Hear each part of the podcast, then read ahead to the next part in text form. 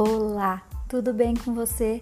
Eu sou Adriana Bittelman, especialista em inteligência emocional e relacionamentos, e eu quero te dar as boas-vindas ao novo episódio do meu podcast. E aqui eu falo sobre relacionamentos, sobre amor próprio, sobre autoestima, e hoje eu vou falar sobre um assunto muito sério, muito importante. Para entender um relacionamento abusivo, a gente precisa saber como funciona uma relação saudável. Na relação saudável, é responsabilidade dos dois nutrir afeto. Os dois precisam se respeitar. A confiança deve ser mútua, a admiração também, a empatia, a tolerância diante de adversidades e, acima de tudo, deve existir uma comunicação eficaz e assertiva.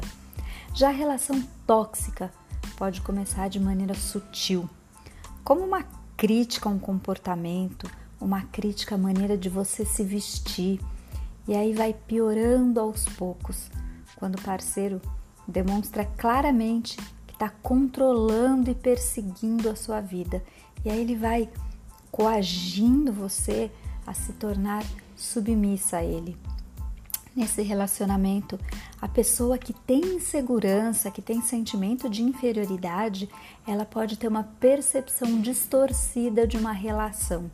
Ela idealiza, inclusive, que o seu parceiro vai mudar.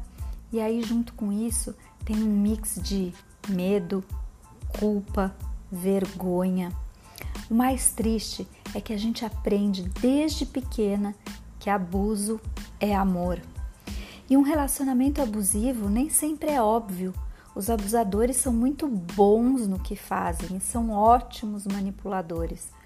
Por isso, é muito importante estar atenta aos sinais de alerta e hoje eu vou te dar 20 sinais de que você pode estar em um relacionamento abusivo ou então que conhece alguém que esteja vivendo isso e não consegue pedir ajuda. E aí, você estando atenta a esses sinais, você pode ajudar essa pessoa. Então, presta atenção. Se achar melhor, pega papel e caneta para refletir bastante. O primeiro sinal é você perceber se ele constantemente te humilha, te deixa embaraçada. Depois presta atenção. Ele tá sempre te colocando para baixo? Ele vive te criticando? Por acaso ele se recusa a conversar com você, principalmente quando existem problemas no relacionamento? Ele não consegue ouvir que você está triste? Ele ignora ou exclui você, às vezes ele te bloqueia temporariamente para te deixar instável. Ele tem casos extraconjugais. Ele costuma flertar dar em cima de mulheres na sua frente. Ele abusa do sarcasmo, sabe aquele tom de voz desagradável. Ele parece que tem uma inveja irracional de você, ele diminui as suas conquistas. Ele apresenta aquele mau humor extremo, principalmente quando vocês estão em casa sozinhos. Ele faz piada ele tira sarro de você, sabe? Aquela espécie de bullying. Ele fala aquela famosa frase: Eu te amo, mas. Sabe? Ele diz coisas como: Se você não fizer tal coisa, eu vou. Blá blá blá, três pontinhos, sabe? Aquela coisa. Se você fizer coisas, eu vou procurar outra mulher, sabe? Se você não fizer tal coisa, então eu vou procurar outra mulher. Ele apresenta constantemente comportamentos de dominação, de controle. O afeto inicial do relacionamento diminuiu muito ao ponto de quase não existir mais. Ele culpa você por tudo. E olha, isso vale tanto para as pequenas coisas quanto para as grandes coisas, sabe? Aquela coisa boba do tipo, eu deixei aquele copo sujo na pia porque você sempre me distrai do que é importante. Ou então eu te traí porque você não me dá atenção e não me satisfaz como homem, sabe? Ele costuma isolar você de amigos, da sua família e olha, atenção, isso nem sempre é perceptível com facilidade, porque ele começa criticando seus amigos, criticando a sua família, ele finge que gosta que saia com seus amigos, mas quando chega em casa ele tá de mau humor ou ele te critica.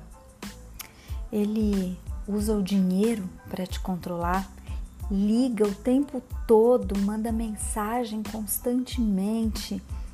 Sabe? Sempre que você não tá com ele, ele ameaça cometer suicídio se vocês terminarem. Olha, se você disse sim para pelo menos quatro dessas perguntas, busque ajuda. Você não merece passar por isso e grande parte das vezes a gente não se dá conta que está nessa situação, exatamente porque a gente normaliza esse abuso. A gente acha que é um momento difícil que o outro está passando, ou até grande parte das vezes a gente viveu isso em casa, a gente, vive, a gente viu o, o pai tratando a mãe desse jeito e aí a gente reconhece isso como forma de amor, né? Isso passa a ser familiar para a gente, é muito triste. Por isso eu falo tanto sobre isso e eu tô tão disponível para te ajudar porque ninguém merece e nem precisa passar por isso sozinha. A agressão psicológica, ela é tão danosa, se não pior que a agressão física. E é muito comum que os abusos cresçam ao ponto de chegar a esses atos de violência, até mesmo aqueles atos de violência que ameacem a sua vida e a vida da sua família. E nunca, nunca se esqueça, não é sua culpa. Os abusadores são especialistas em manipulação. Eles têm um talento especial para fazer você acreditar que a violência que você sofre, que os maus tratos que você sofre são sua culpa.